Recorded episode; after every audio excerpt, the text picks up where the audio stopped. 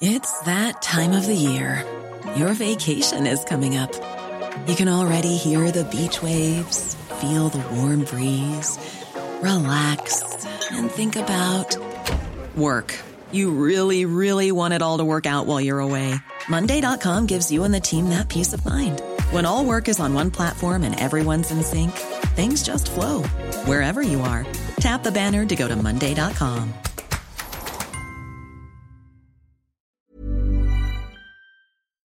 Esto es República H, la información más importante de lo que pasa en el interior de la República, con el punto de vista objetivo, claro y dinámico de Blanca Becerril.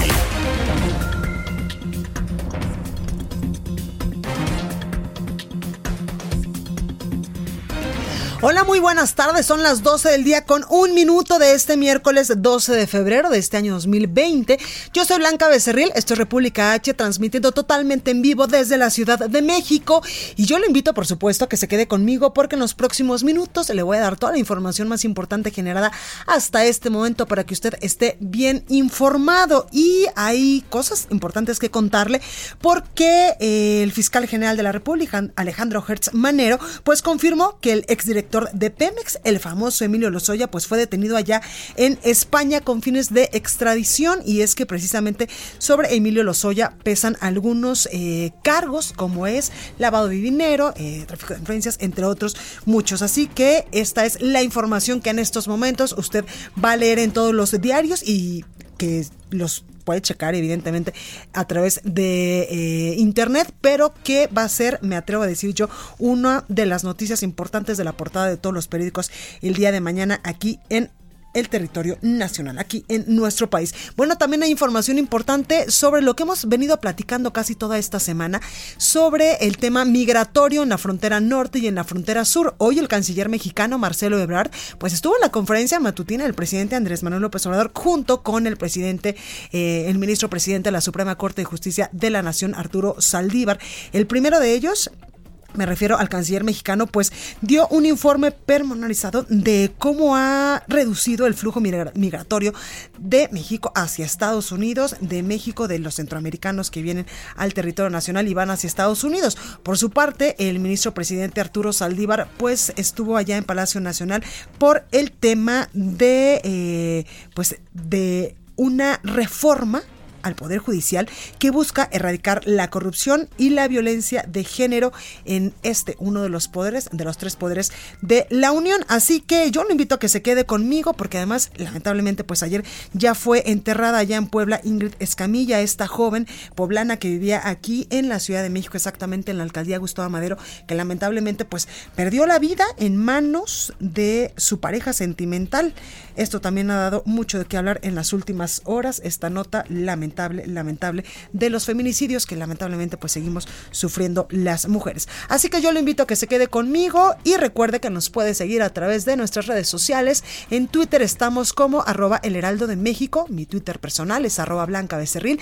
También tenemos en Instagram, en Facebook y en YouTube completamente en vivo y en www.leraldodemexico.com.mx. Ahí hay una pestañita de color azul, del color de esta casa editorial, donde usted le puede poner le pica usted ahí y nos escucha totalmente en vivo y nos ve a través de streaming. Ahí le estoy mandando un fuerte, un fuerte abrazo, un saludo. Y también nos puede ver a través de Twitter, porque ahí arriba ahora ya Hemos notado que hay unas pestañitas donde usted puede ver eh, a través de streaming esto en Twitter. Así que ya sabe que también por ahí nos puede escuchar. Aquí en la Ciudad de México por el 98.5 de FM, en Guadalajara, Jalisco por el 100.3, en San Luis Potosí 93.1, en Tampico 92.5, en Reynosa, Tamaulipas 103.3, en Villahermosa, Tabasco por el 106.3, en Acapulco, Guerrero 92.1, en el Valle de México 540 de AM y en Tijuana, Baja California y en algunos estados colindantes con Estados Unidos en el 1700 de AM. Sin más, vamos a un resumen de noticias y comenzamos con toda la información. En resumen. El fiscal general de la República, Alejandro Hertz Manero, confirmó que el exdirector de Pemex, Emilio Lozoya, fue detenido en Málaga, España, con fines de extradición. Escuche. Y, en el caso de Lozoya sí se complicó más por, por sus vínculos con, con eh, familiares en Alemania y la nacionalidad de su esposa, etcétera. y eso hizo que el, procedimiento de, investigación se complicara mucho. Eh, obtuvimos la ficha roja, que es el documento con el cual Interpol puede trabajar este tipo de, de, búsquedas. Eh, y fueron a varios países, las policías locales que trabajan para Interpol en cada país fueron haciendo su tarea y esto pues se fue alargando hasta que hoy en la madrugada la policía española especializada en estas tareas logró aprender a este individuo.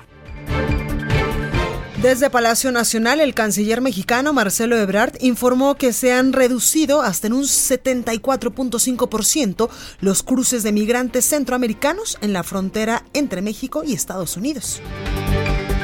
El presidente de México, López Obrador, firmó la propuesta de reforma judicial que fue elaborada por la Suprema Corte de Justicia de la Nación a fin de que sea enviada por el Ejecutivo al Congreso. Escuche. Como es facultad del Ejecutivo el enviar iniciativas de reformas, facultad que no tiene el Poder Judicial, eh, nos presentó el ministro, presidente de la Suprema Corte un proyecto de iniciativa que nosotros apoyamos y vamos a firmar para enviar al Congreso.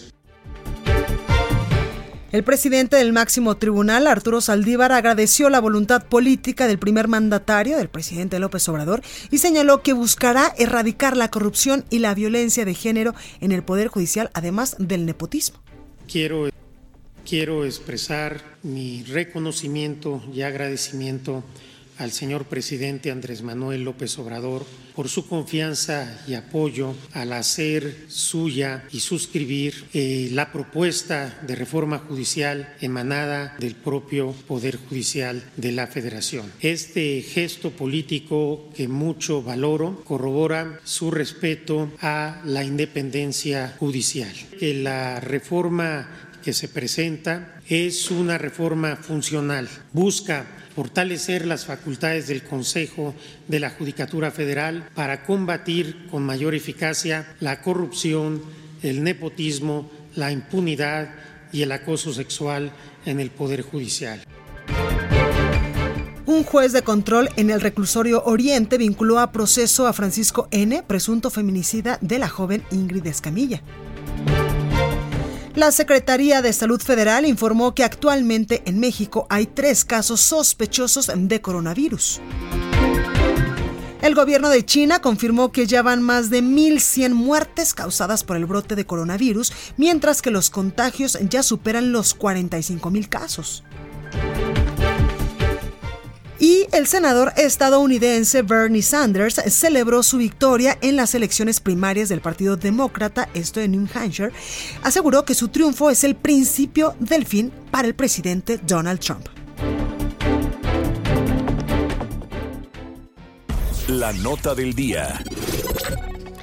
Bueno, comenzamos con toda la información y es que mucho le hemos eh, dicho nosotros en este espacio sobre eh, el conflicto en el tema migratorio que se está suscitando desde hace ya muchos meses, evidentemente desde hace muchísimos años en el territorio nacional, pero desde hace muchos meses de manera más eh, pues más grave en el sur en el sur de nuestro país, donde incluso pues la Guardia Nacional, en algún momento el presidente López Obrador anunciaba que también una de sus tareas principales era pues la contención de estos migrantes centroamericanos que querían ingresar de manera ilegal a territorio nacional. Bueno, pues sobre este eh, caso, sobre este tema, hoy habló el eh, pues el canciller mexicano, el secretario de Relaciones Exteriores de México, Marcelo Ebrard, y es que hoy en la conferencia matutina el presidente López Obrador presentó un informe de las acciones realizadas en ocho meses para contener el flujo migratorio hacia Estados Unidos y sobre todo eh, dijo que en los cruces en la frontera norte del país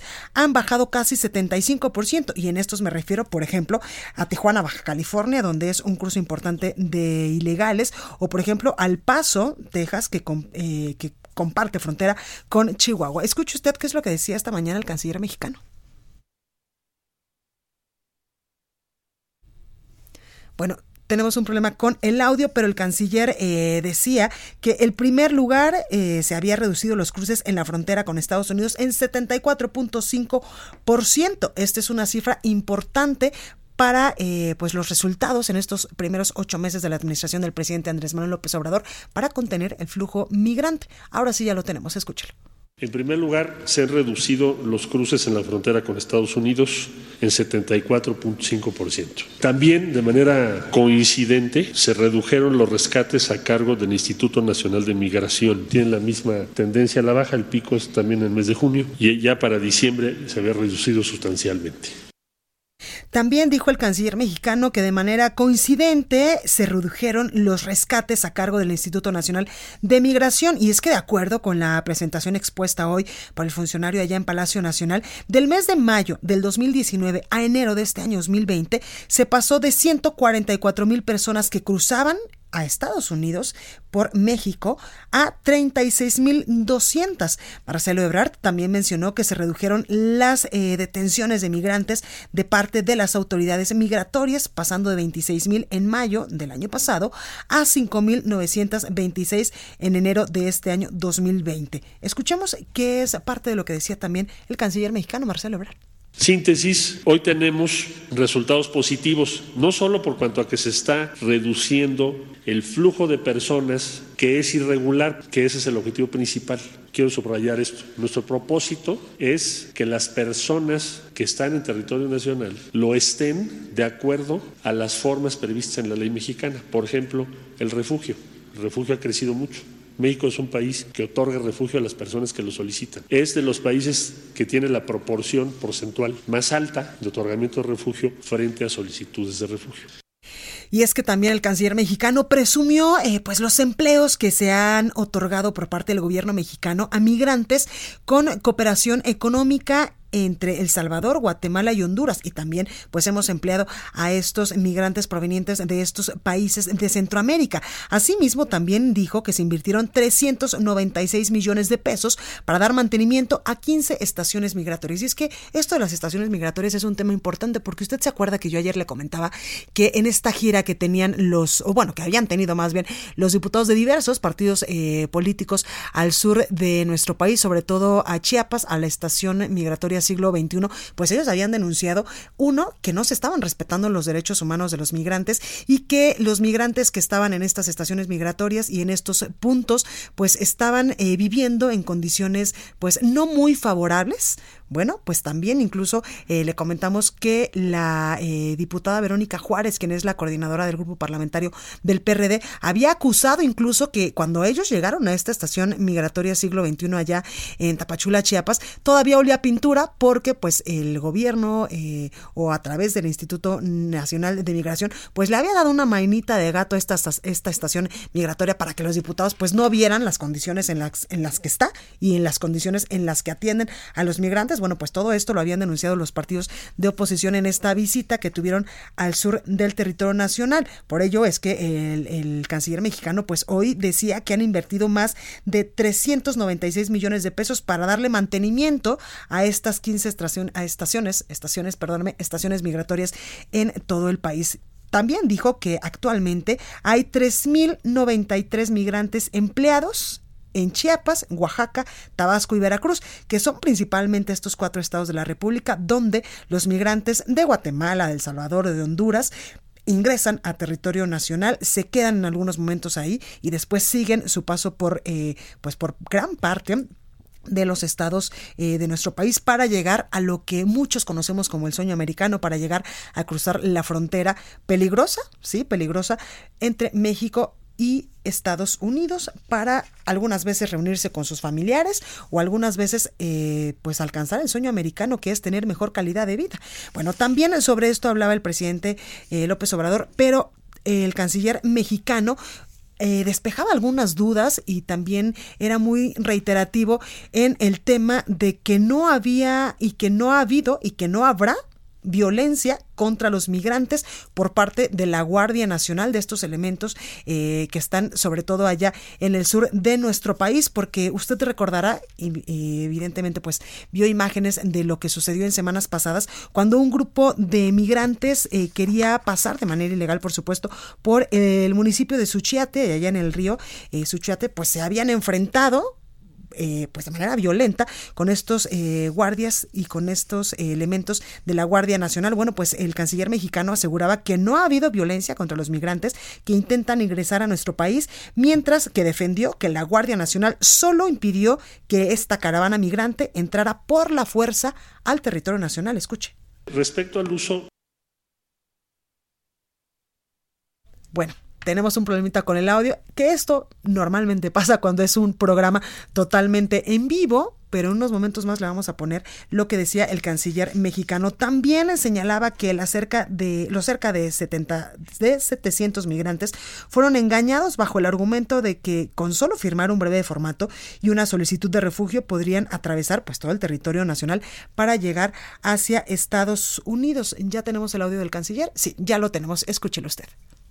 Respecto al uso de la violencia desproporcionada, no. No tenemos ninguna recomendación de derechos humanos respecto a la Guardia Nacional. La Guardia Nacional apoya al Instituto Nacional de Migración, es una de sus tareas previstas en la ley. Y de todo el número de personas con las que se tiene contacto, la vez que se tuvo que resistir es la que acaba de suceder porque se quiso pasar por la fuerza. A ver, vamos a ubicar las cosas. Se quiso pasar por la fuerza. Ahí está la evidencia. Se ofrecieron todas las opciones que México tiene. Bueno, hasta hubo un diálogo larguísimo porque ya les había dicho, fíjese, le habían dicho a las personas que solo confirmar una hojita, un, formato así muy... Y es que el pasado 23 de enero, cientos y cientos de migrantes centroamericanos rechazaron la oferta de entregarse a las autoridades mexicanas allá en Chiapas, mientras sus peticiones de asilo pues eran revisadas por el gobierno mexicano, por lo que intentaron ingresar por la fuerza, por donde le digo yo, por el río Suchiate, y ahí pues elementos de la Guardia Nacional les impidieron el paso. Bueno, esto es lo que pasa en la frontera sur de nuestro país, pero en la frontera norte también hay información importante en cuestión migratoria. Atahualpa Garibay nos tiene todos los detalles. Atahualpa, adelante. Buenos días, Blanca. Buenos días a la audiencia de República H. Tres migrantes mm, mexicanas murieron en busca del sueño americano.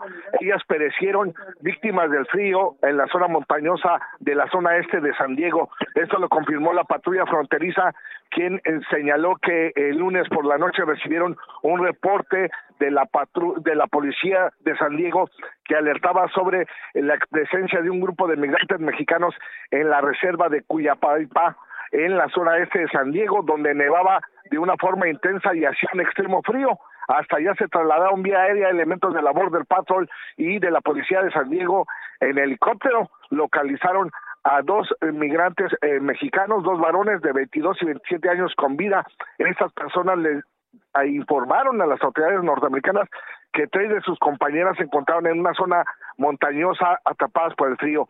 Al arribar ahí, dos de ellas ya se encontraban sin signos vitales, habían perecido, una más inconsciente y pese a los primeros auxilios que se le trató de otorgar, dos horas después, dos horas después también expiró. Son tres jóvenes mujeres migrantes. De hecho, el día de hoy, como ya dejó de nevar y como ya dejó de hacer un extremo frío, siguen las bajas temperaturas, las autoridades de Estados Unidos han informado que tratarán de recuperar los cuerpos de las eh, ciudadanas mexicanas que están ahí en esa zona montañosa eh, donde quedaron atrapadas la noche de lunes, donde murieron en busca del sueño americano. Vamos a esperar qué dice el Consulado General de Estados Unidos de México en San Diego para corroborar la identidad de estas tres mujeres migrantes mexicanas que murieron la noche del lunes anterior en la zona montañosa de San Diego en busca del sueño americano. Pues ahí lo tenemos, Atahualpa. Gracias por esta información. Buenos días. Buenos días. Y yo le comentaba que en días pasados pues fueron un grupo de diputados precisamente a la frontera sur con nuestro país y para hablar un poco más de esta gira que tuvieron eh, en este en este estado de la República donde en estos momentos estamos teniendo una crisis con los migrantes y también sobre eh, pues que la oposición, la Cámara de Diputados, pues arropó la iniciativa del diputado Porfirio Muñoz Ledo para prohibir la criminalización de la migración irregular extranjera en el país. Tengo en la línea telefónica a Marco Antonio Adame Castillo, él es vicepresidente de la mesa directiva de la Cámara de Diputados. Diputado, muy buenas tardes, ¿cómo está? Diputado, pues cuénteme un poco cómo les fue en la gira que tuvieron eh, por el sur del país, sobre todo allá en Chiapas en días pasados, un grupo de eh, legisladores que fueron eh, pues a verificar cómo estaban siendo tratados los migrantes y cuál era la situación migratoria en esta parte del país. Pues lo dices bien, en la frontera sur hay una crisis migratoria que el gobierno federal se ha empeñado en negar una y otra vez y que ameritó no solamente la gira de los diputados, sino que cada día hay eh, innumerables reportes, noticias de eh, la situación por la que pasan los migrantes centroamericanos. Este es un tema que de no atenderse de manera eh, integral y conforme al derecho internacional y a nuestras leyes, pues implica riesgos inminentes de violación a los derechos humanos porque hay que decirlo para que el auditorio lo escuche muy bien. Migrar es un derecho humano. Totalmente. Y nuestro país tiene una tradición eh, muy eh, de, muy larga data de la hospitalidad y el respeto a los derechos humanos con los migrantes, porque previo registro ellos pueden eh, ingresar, transitar por el territorio y ahora mismo las decisiones que se han tomado pues es prácticamente construir eh, un muro humano de policía de la Guardia Nacional para cumplir con los compromisos que se establecieron de parte del gobierno de México con el gobierno norteamericano y eh, impedir no solamente el ingreso, sino además el tránsito y luego las condiciones en las que estos migrantes se encuentran, independientemente de que durante la gira pues fue evidente que se tomaron cuidados en las últimas horas para darle una manita de gato a las distintas eh, lugares donde están los migrantes, pero pues la verdad es que las condiciones son eh, de verdadera preocupación. Eh, diputado, también entendemos que en la Cámara de Diputados, pues después de esta eh, gira, eh, pues intensa ya en Chiapas, van a ustedes a hacer algunas modificaciones legales para proteger a los migrantes, porque como usted lo ha dicho, pues la migración es un derecho humano y muchas naciones a nivel internacional se formaron de eso, de la migración. ciertamente, el día de ayer y en días previos, semanas anteriores también, se han presentado distintas iniciativas, puntos de acuerdo, para actualizar el marco jurídico y garantizar en la Constitución, dejar perfectamente claro el derecho a la migración y la posición que deben asumir las autoridades ante este fenómeno que al tiempo que requiere el cuidado de las personas en condición de migrantes, también es cierto que se necesitan medidas adecuadas para que eh, el país esté en condiciones de responder a esta situación y de guardar al mismo tiempo el orden y la seguridad en las fronteras y a lo largo de las rutas por donde transitan los migrantes. Totalmente, diputado. Y por último, preguntarle, entonces, ¿qué opinión le merece, eh, por ejemplo, a usted las cifras, eh, pues, alentadoras, las cifras eh, positivas que daba hoy el secretario de Relaciones Exteriores en la conferencia matutina, donde incluso, pues, aseguraba que nunca había habido violencia contra los migrantes por parte de la Guardia Nacional y que se estaba reduciendo el flujo migratorio, sobre todo en la frontera norte con, nuestro, con Estados Unidos, entre nuestro país y Estados Unidos? La violencia quedó evidenciada en las distintas notas y publicaciones que se hicieron cuando la Guardia Nacional, eh, todavía sin tener claridad de bajo qué consigna o orden específica, pues eh, eh, detuvo a los migrantes y hubo conatos de violencia y también lesiones, no solamente a migrantes, también a mexicanos. Entonces, ahí hay un tema pendiente.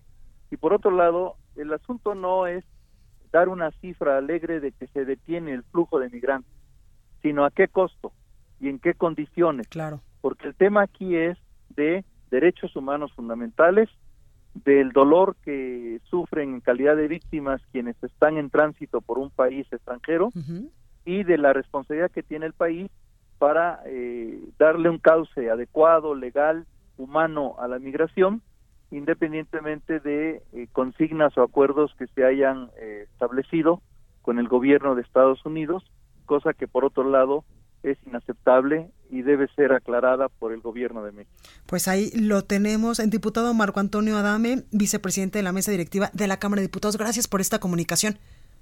Siempre es un gusto, estamos a la orden. Gracias, pues ahí lo tiene usted. Vamos al sacapuntas de este miércoles ya, mitad de, semana. Yo soy Blanca Becerril, esto es República H, no se vaya, que yo vuelvo con más información. Sacapuntas. Abrió Jade Kolpolemsky a expriistas el portón de las candidaturas de Morena para Nuevo León, Coahuila e Hidalgo. Pueden venir todos los que quieran, convocó ayer la lideresa a políticos ajenos al partido. Llevaba dedicatoria para la alcaldesa de Nuevo León, Clara Luz Flores, quien renunció la víspera al PRI, y para Canek Vázquez, quien busca la alcaldía de Pachuca. Notoria ausencia la del gobernador de Guerrero, Héctor Astudillo, en Cocula, donde el domingo asesinaron a dos menores cuyos funerales fueron ayer. Mejor Julián, Adrián y Brian Levarón se trasladaron desde Chihuahua para expresar su solidaridad con los padres de los niños y Astudillo tan Continúa escuchando a Blanca Becerril con la información más importante de la República en República H. Regresamos. Escucha la H. Heraldo Radio. Estamos de regreso con la información más importante de la República en República H con Blanca Becerril, transmitiendo en Heraldo Radio. En resumen. El gobierno de Veracruz reportó la captura de 20 personas y el aseguramiento de armas largas tras un enfrentamiento entre manifestantes y elementos de la Guardia Nacional en el municipio de Isla. El director de la Policía Municipal de San Martín Texmelucan, en Puebla, fue detenido por el delito de secuestro, con lo cual ya suman cuatro elementos de seguridad detenidos durante la actual administración. En una visita a padres de los menores asesinados el pasado domingo en Cocula, en el estado de Guerrero, integrantes de la familia Levarón se comprometieron a dar seguimiento jurídico al caso. Una juez de control en Quintana Roo giró una orden de aprehensión en contra de Gustavo Tomé Velázquez, presidente de la empresa Fibra Plus, por el delito de fraude por un presunto despojo de terrenos en Cancún. Ricardo Gudiño Morales, titular del organismo municipal del agua de Naucalpan, Estado de México, señaló que la inversión de 900 millones de pesos para el saneamiento del río Hondo tendrá el objetivo de generar agua tratada que se podrá comercializar. Y un reportaje de El Heraldo de México revela que el crecimiento urbano y el incremento de la temperatura del mar han provocado erosión en la zona costera del estado de Yucatán.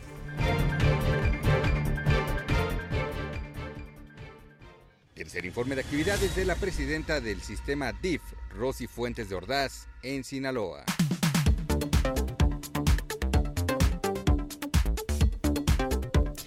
Y precisamente allá está nuestro compañero conductor Manuel Zamacona. Manuel, ¿cómo estás? ¿Cómo estás, Blanca? Qué gusto saludarte. Muy buenas tardes. Pues fíjate que ya efectivamente nos encontramos aquí en Culiacán, Sinaloa, en punto de las 5 de la tarde. Se va a llevar a cabo el tercer informe de actividades de Rosy Fuentes de Ordaz. Ella es la titular del sistema DIF aquí en Sinaloa. Y bueno, puedo adelantarte algunos eh, datos interesantes, como por ejemplo la inversión de más de 933 millones de pesos en programas y acciones a favor del desarrollo comunitario en 18 municipios. También las fábricas comunitarias de Block mediante modelo único a nivel nacional, apoyos para desde casa, el DIF Sinaloa que cuenta además Blanca con 313 en espacios de alimentación, encuentro y desarrollo. Eh, otros temas que se van a abordar aquí durante este tercer informe de actividades, eh, pues son el tema de la discapacidad. En tres años se han invertido aquí en Sinaloa más de 280 millones de pesos en el terreno de la discapacidad. Y fíjate algo muy interesante, Blanca, en estos momentos estamos aquí en el Centro de Autismo Sinaloa y hemos podido dar un recorrido al interior, eh, pues cómo se llevan a cabo las terapias para estos niños, eh, sobre todo, y la labor que, que, realizan aquí, la inversión pues es necesaria. Además, un centro eh, muy bonito, por cierto, muy amplio, en donde la, los padres de familia además eh, tienen la comodidad y la confianza de poder dejar a sus hijos. Así que te repito, 5 de la tarde se va a estar llevando a cabo este tercer informe de actividades. Vamos a estar muy pendientes, temas también como el Centro de Salud Emocional, el Centro Regional de Rehabilitación Integral de Mazatlán, en otros puntos que se van a tocar. Vamos a estar muy pendientes, te repito, esto por parte de Rosy Fuentes de Ordaz, la titular del sistema DIF aquí en Sinaloa. Así que vamos a estar muy pendientes, Blanca, por el momento, el adelanto que les tenemos. Perfecto, Manuel Zamacona, muchas gracias y mañana te estamos marcando para que nos digas pues los resultados que va a presentar esta tarde la directora del DIF. Por supuesto, aquí vamos a estar pendientes, Blanca. Perfecto. Gracias, Manuel. Abrazo. Expo Antaria Alimentaria a México 2020. Consolida alianzas y negocios el 31 de marzo, primero y 2 de abril. Presenta. Recorrido por el país. Bueno, y comenzamos porque en Guanajuato la Secretaría de Salud obtuvo el primer lugar nacional en transparencia y es que la Secretaría de Salud del Gobierno de Guanajuato obtuvo este primer lugar en manejo de recursos y su transparencia en ejecución de acuerdos de acuerdo, perdón, de acuerdo al índice de transparencia del gasto en salud. Guanajuato es reconocido como parte del selecto grupo de estados en el nivel alto, ya que presentó la totalidad de los documentos solicitados y las estadísticas evaluadas en este índice. Por eso es que la Secretaría de Salud de Guanajuato pues obtiene el primer lugar nacional en transparencia y también en temas eh, pues de salud. El gobernador de Michoacán, Silvano Aureoles, ya firmó por fin este martes el convenio de adhesión al nuevo Instituto de Salud para el Bienestar, el INSABI. El mandatario michoacano pues afirmó que esto permitirá seguir mejorando los servicios de salud en la entidad, así como cuidar los derechos de los trabajadores del sector, un tema pendiente que tenían eh, pues el gobierno de Michoacán con los michoacanos. Escuche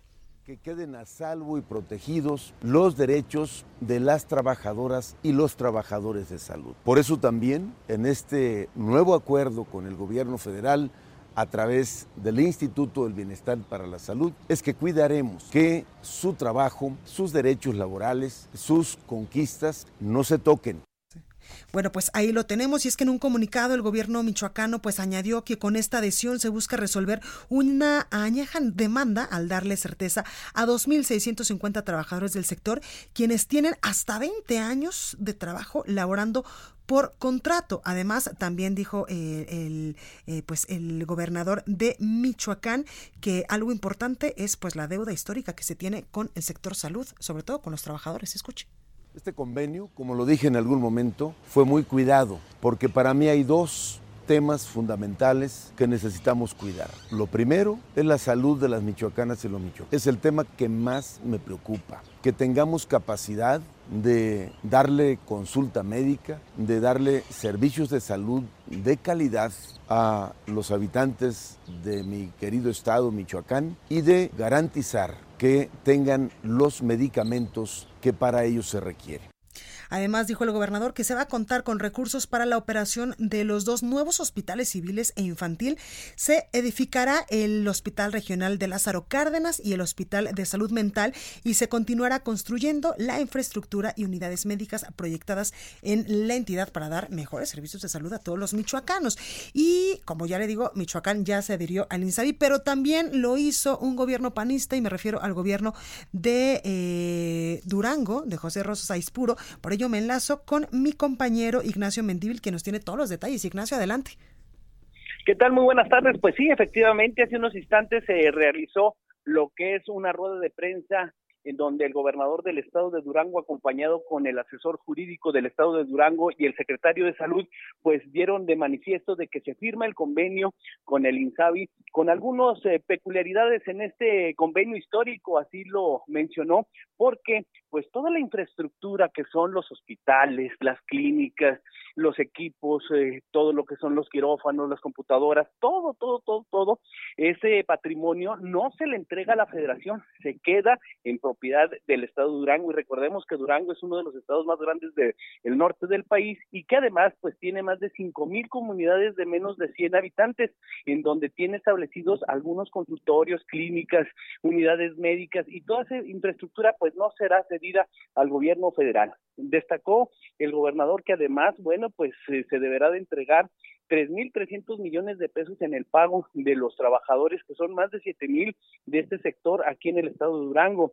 Anunció que el 11 de marzo vendrá aquí a Durango el director del INSABI y se le pondrá en la mesa donde ya se tiene este acuerdo que el hospital de Gómez Palacio para poder iniciar necesita 200 millones de pesos adicionales a los 400 del este eh, del área de oncología, de lo que es pues eh, indispensable ya que en la comarca lagunera hay problemas con la cuestión del agua y de otros contaminantes y que están en exposición ahí toda la población.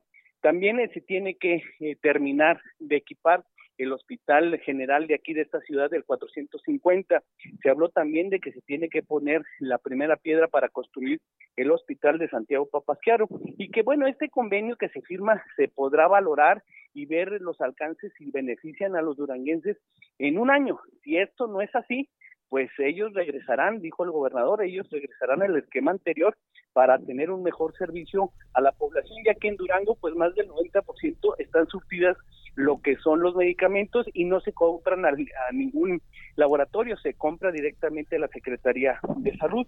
Así es que pues este convenio le da oportunidad a Durango a seguir prestando los servicios de salud de calidad y de manera inmediata y que estarán muy pendientes del cumplimiento de cada uno de los puntos de este acuerdo porque bueno, pues uh, había muchas inquietudes y que ahora, bueno, pues llegan a un acuerdo, pero que están esperando que la federación cumpla en tiempo y en forma. Pues ahí lo tenemos. Ignacio, gracias por esta comunicación. A la Gracias. Bueno, pues ahora eh, nos vamos a una entrevista con la secretaria de Salud de Michoacán, Diana Carpio Ríos, porque precisamente Michoacán ya dijo sí a este nuevo Instituto de Salud. Mm, muy buenas tardes, secretaria, ¿cómo está? Muy buenas tardes. Gracias por esta comunicación para el Heraldo Radio. Secretaria, cuéntenos en qué momento el gobierno de Michoacán dice sí, si nos adherimos a este INSAI. El gobernador Silvano de los Conejos estuvo analizando eh, la propuesta del gobierno federal y bueno, tuvimos tres reuniones con el equipo del INSABI. Desde el inicio nosotros planteamos el acuerdo de implementar todo el modelo del INSABI, que es un modelo que tiene como énfasis la atención primaria a la salud y el fortalecimiento de la infraestructura en todo el estado. Y pues bueno, el, gobernador definió con ellos un, proyecto de iniciar la centralización desde este año. La, duda que teníamos era si firmábamos adhesión o no adhesión. Y bueno, una, una vez que decidieron eh, la adhesión, pues bueno, seguiremos la, la ruta que también teníamos planteada, ¿no? Porque lo más importante, más allá de la adhesión, es la implementación del modelo para la prestación de los servicios de salud. La diferencia radica en la centralización eh, de la infraestructura y de los recursos por, la federación y esto se irá dando de manera gradual. Exactamente, y también eh, pues el gobernador de Michoacán, Silvano Aureoles, decía que también pues se iba a contar con recursos para seguir eh, pues construyendo y rehabilitando más hospitales que tiene la entidad tenemos dos prioridades muy importantes. Una es el Hospital de Lázaro Cárdenas, un hospital que merece ser sustituido por el tiempo que lleva ya de operación. Y otro proyecto muy importante en Michoacán es el, tratamiento de las adicciones, la violencia y la depresión, lo cual se enmarca en enfermedades de salud mental y queremos tener una unidad de salud mental para atención integral en todo el Estado. Claro, y la deuda también que se tiene con los trabajadores, ¿verdad?, del sector salud. Eh, el proyecto de la formalización de los trabajadores es un proyecto federal que iba a darse con adhesión y sin adhesión.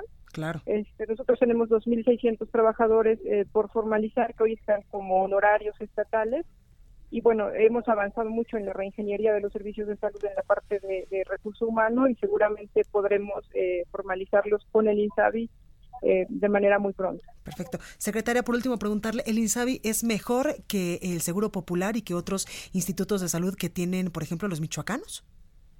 Yo no me, no, me atrevería a hacer un juicio. El INSABI no es una... La institución es la Secretaría de Salud. La institución prestadora de servicios en todo el país va a seguir siendo la Secretaría de Salud y el INSABI es un ente que tiene un modelo de atención y un financiamiento específico y, fortalecerá los servicios de salud con la intención de los servicios gratuitos en todo el país. Entonces, no, no, hay un mejor o un peor, es un nuevo modelo. Perfecto, pues ahí lo tenemos. Diana Carpio Río, secretaria de Salud de Michoacán. Gracias por esta comunicación para el Heraldo Radio. Hasta luego, buenos días. Hasta luego. Amplio abanico de oportunidades en proveeduría nacional e internacional para el sector restaurantero que incentiva a sus clientes. Lo esperamos en Expo Antad Alimentaria México 2020, 31 de marzo, 1 y 2 de abril en Guadalajara. Informes al 5555 809900 y en expoantad.com.mx. Expo Alimentaria México 2020. Consolida alianzas y negocios el 31 de marzo, 1 y 2 de abril. Presentó. Estados. Bueno, pues ya está con nosotros Fabi, Fabiola Cancino, editora de Estados en el Heraldo de México. Fabi, ¿cómo estás? Muy bien, Blanquita, ¿cómo estás tú? Muy bien, gracias. Oye, cuéntanos, detiene actividades alcalde de Cuernavaca por amenazas. Exactamente. Fíjate que él ha sido un alcalde muy este polémico, muy controvertido. Desde su candidatura ya tenía algunos conflictos con este pues con Cuauhtémoc Blanco, con el equipo de Cuauhtémoc Blanco, que bien sabes que no llegó por Morena, pero él sí es morenista, entonces ahí como que hubo impugnaciones por la candidatura y finalmente se quedó él, que es de Morena. Pero estas amenazas van más allá de cualquier otra cosa porque este, él todo el tiempo se ha dedicado a denunciar eh, que hay grupos delincuenciales ahí en Cuernavaca. Y pues no es un secreto para nadie la inseguridad. sobre todo. Exactamente. Y la inseguridad que se vive ahí, ¿no? Y eh, eh, el lunes él dijo que ya va a alejarse de la vida pública por un tiempo. Que va a suspender sus actividades cuando va e inaugura alguna calle, alguna escuela, a esas actividades públicas. ¿se Exactamente, porque dice que va a seguir trabajando desde su oficina, ¿no? Claro. Que va a seguir, aunque ha salido ahorita, te cuento, ¿no? Pero este, porque ha recibido amenazas de grupos organizados que no son directamente hacia él, sino a sus, eh, en el celular de su secretario particular, llegan estos mensajes donde presuntos grupos criminales le piden que en sus, en sus actos digan alguna, algún, tengan algún mensaje. Entonces, él está diciendo o sea, que quieren utilizar al alcalde como mensajero para otro grupo criminal. Ah, Exactamente. Y eso es lo que él dice, yo no soy ni mensajero de nadie ni pertenezco a nadie. Entonces, entre las amenazas que le dan, dice que este que lo van a vincular con algún grupo, con determinado grupo. Él ahorita dice que su familia está protegida, este él no tiene ahorita seguridad porque cambió todo su equipo, tanto de escoltas como otros este, colaboradores, porque eh, eh, también se filtró, él comenta que se filtró la agenda de reuniones con autoridades federales, con autoridades este, estatales, con IP, con iniciativa privada. Qué peligroso. Exactamente, muy peligroso. Y esa es una de las razones por las que él dice que no va a, este, a tener actividades públicas, precisamente para no exponer a la población y que tenga un evento público que pase Imagínate. algo. Pues vimos lo que pasó en Valle de Chalco en octubre del año pasado, ¿no? Que fue un evento público y todo lo que ocurrió cuando asesinaron al alcalde, ¿no? A este Antonio Tenorio, ¿no? Francisco Tenorio. Y este y todo esto pues pasó, entonces él lo que quiere es evitar una situación de riesgo. Sin embargo, ya ha salido. Eh, ayer tuvo un evento en una colina que se llama Ampliación Lázaro Cárdenas, donde entregó apoyos. Y hoy también se le vio en la mañana en una comunidad también de Cuernavaca, porque pues también él dice que no puede estar deteniendo sus actividades. Ni estar encerrado todo el tiempo en la oficina, que también ahí se puede trabajar bien, pero la gente lo quiere ver en las calles, Exactamente. viendo cuáles son las necesidades de los de las personas que viven en este municipio. Claro, e incluso él pidió apoyo de la Guardia Nacional para poder este Pero todavía no le han resuelto, ¿verdad? Exactamente, todavía tienen ahí pendientes, ¿no? Todo todo este tema. Sin embargo, fíjate que es un tema que lamentablemente es de los signos de los tiempos, ¿no? eh, en todos lados vemos este tipo de amenazas. Tan solo en diciembre los gobiernos de Zacatecas, de Estado de México y de San Luis Potosí, a través de sus secretarios de gobierno, reconocieron que tienen alcaldes que los han buscado para este decirles que están siendo este para pedirles seguridad. Exactamente porque están siendo pues acechados por el crimen no entonces está, está muy grave. El mismo Enrique Vargas, a quien tú ya entrevistaste sobre el tema y sobre muchos temas más, el alcalde de Huizquilucan, que también es el presidente de la Asociación de, Alcaldes de México. Exactamente, que aunque es una asociación que aglutina a presidentes municipales del PAN, también tiene contacto con todos los alcaldes de todos los partidos. Y él ha insistido en la urgencia de crear un protocolo de seguridad para todos los alcaldes. La gobernación tiene este pendiente desde el sexenio de de Calderón, porque lo que él dice es que no es un problema nuevo. Dice que desde 2006 a la fecha han asesinado a 250 autoridades municipales, ¿no?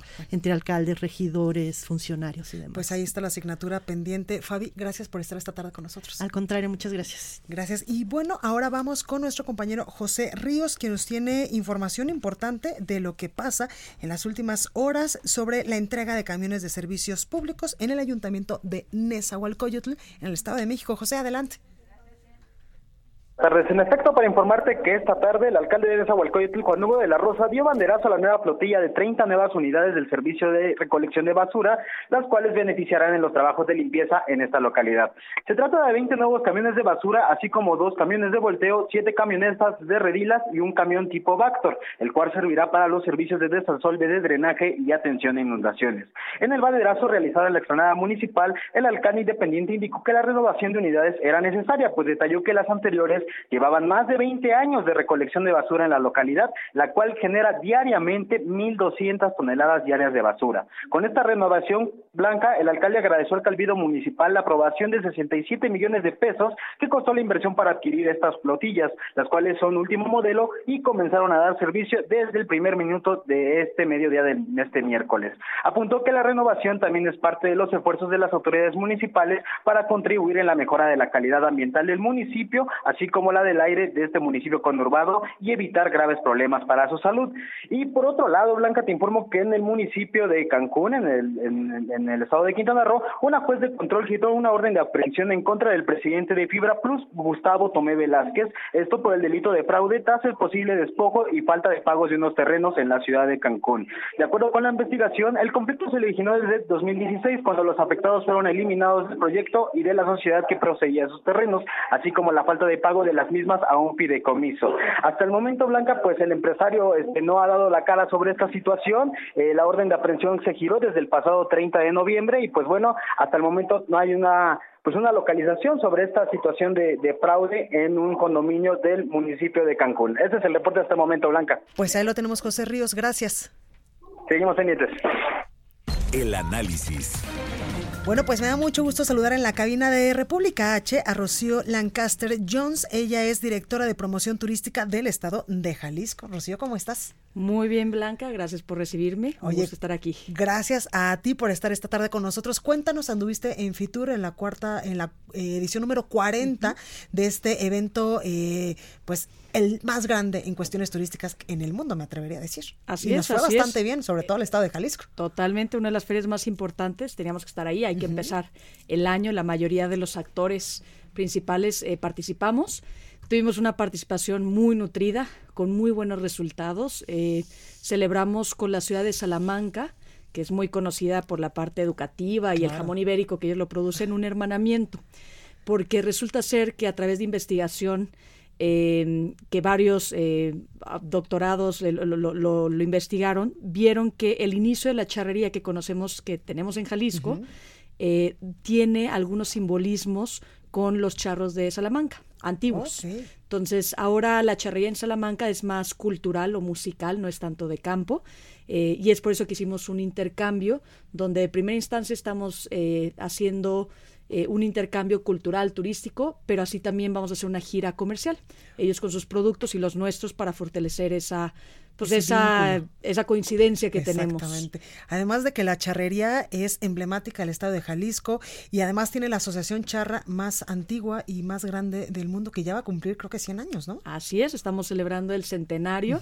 estamos eh, programando ahora sí unas actividades durante todo el año, en septiembre es realmente el mes eh, que es el centenario, es donde va a ser el evento más grande, donde todos están invitados, va a haber acceso al público eh, y queremos compartir esto con el mundo, ¿no? Que sí sabe mucha gente que es de Jalisco, pero que, que, que, lo sientan suyo y que lo vivan. Es, es algo cultural, algo mucho de la esencia y del orgullo que tenemos como mexicanos y jaliscienses. Exactamente. Y aparte de esto, Rocío, ¿qué otras cosas importantes eh, pues pudieron cerrar para el estado de Jalisco? Porque evidentemente todos tenemos, o algunos, o la mayoría tenemos eh, algún familiar que estuvo en España, el abuelito, el tío o el bisabuelo, y entonces, eh, pues cuando vienen a nuestro país, pero siempre es, bueno, por la revolución, eh, bueno, por el tema de, Franco, y eh, pues siempre tenemos esta, esta, este vínculo con los españoles. Así es.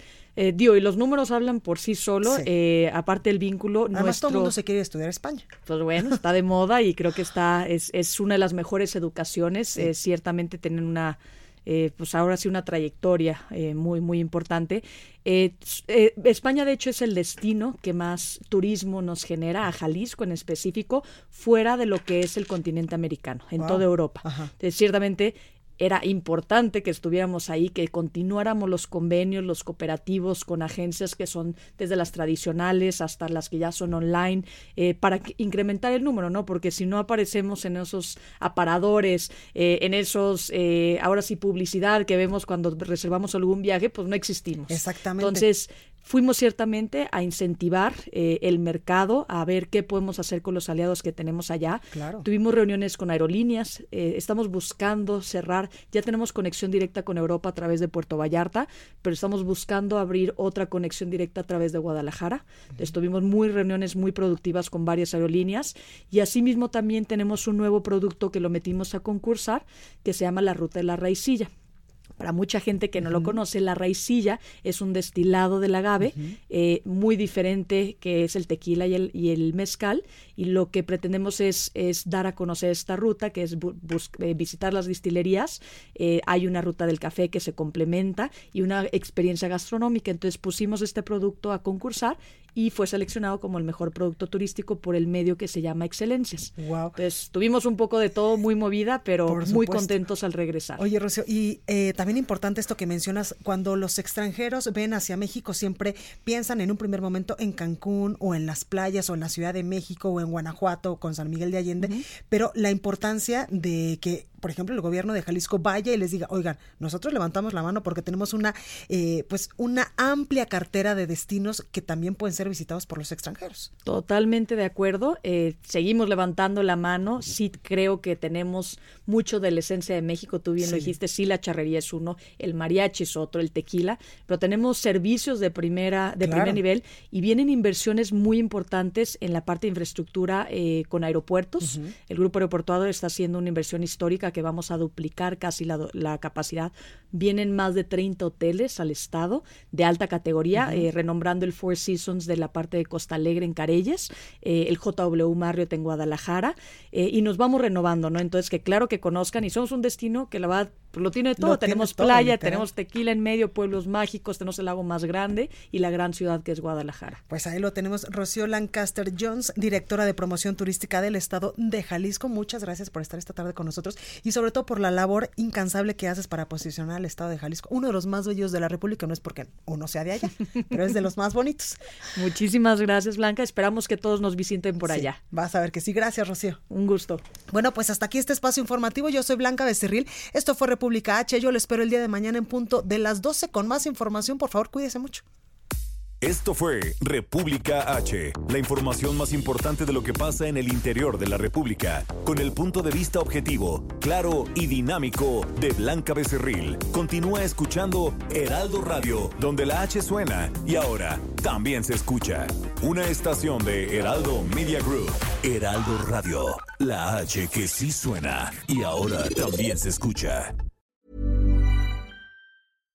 When you make decisions for your company, you look for the no-brainers. And if you have a lot of mailing to do, stamps.com is the ultimate no-brainer. It streamlines your processes to make your business more efficient, which makes you less busy. Mail checks, invoices, legal documents, and everything you need to keep your business running with stamps.com. Seamlessly connect with every major marketplace and shopping cart Schedule package pickups and see your cheapest and fastest shipping options from different carriers. With rates up to 89% off USPS and UPS rates. And with the Stamps.com mobile app, you can take care of mailing and shipping wherever you are. Make the same no brainer decision as over 1 million other businesses with Stamps.com. Sign up with Code PROGRAM for a four week trial, plus free postage and a free digital scale. No long term commitments or contracts.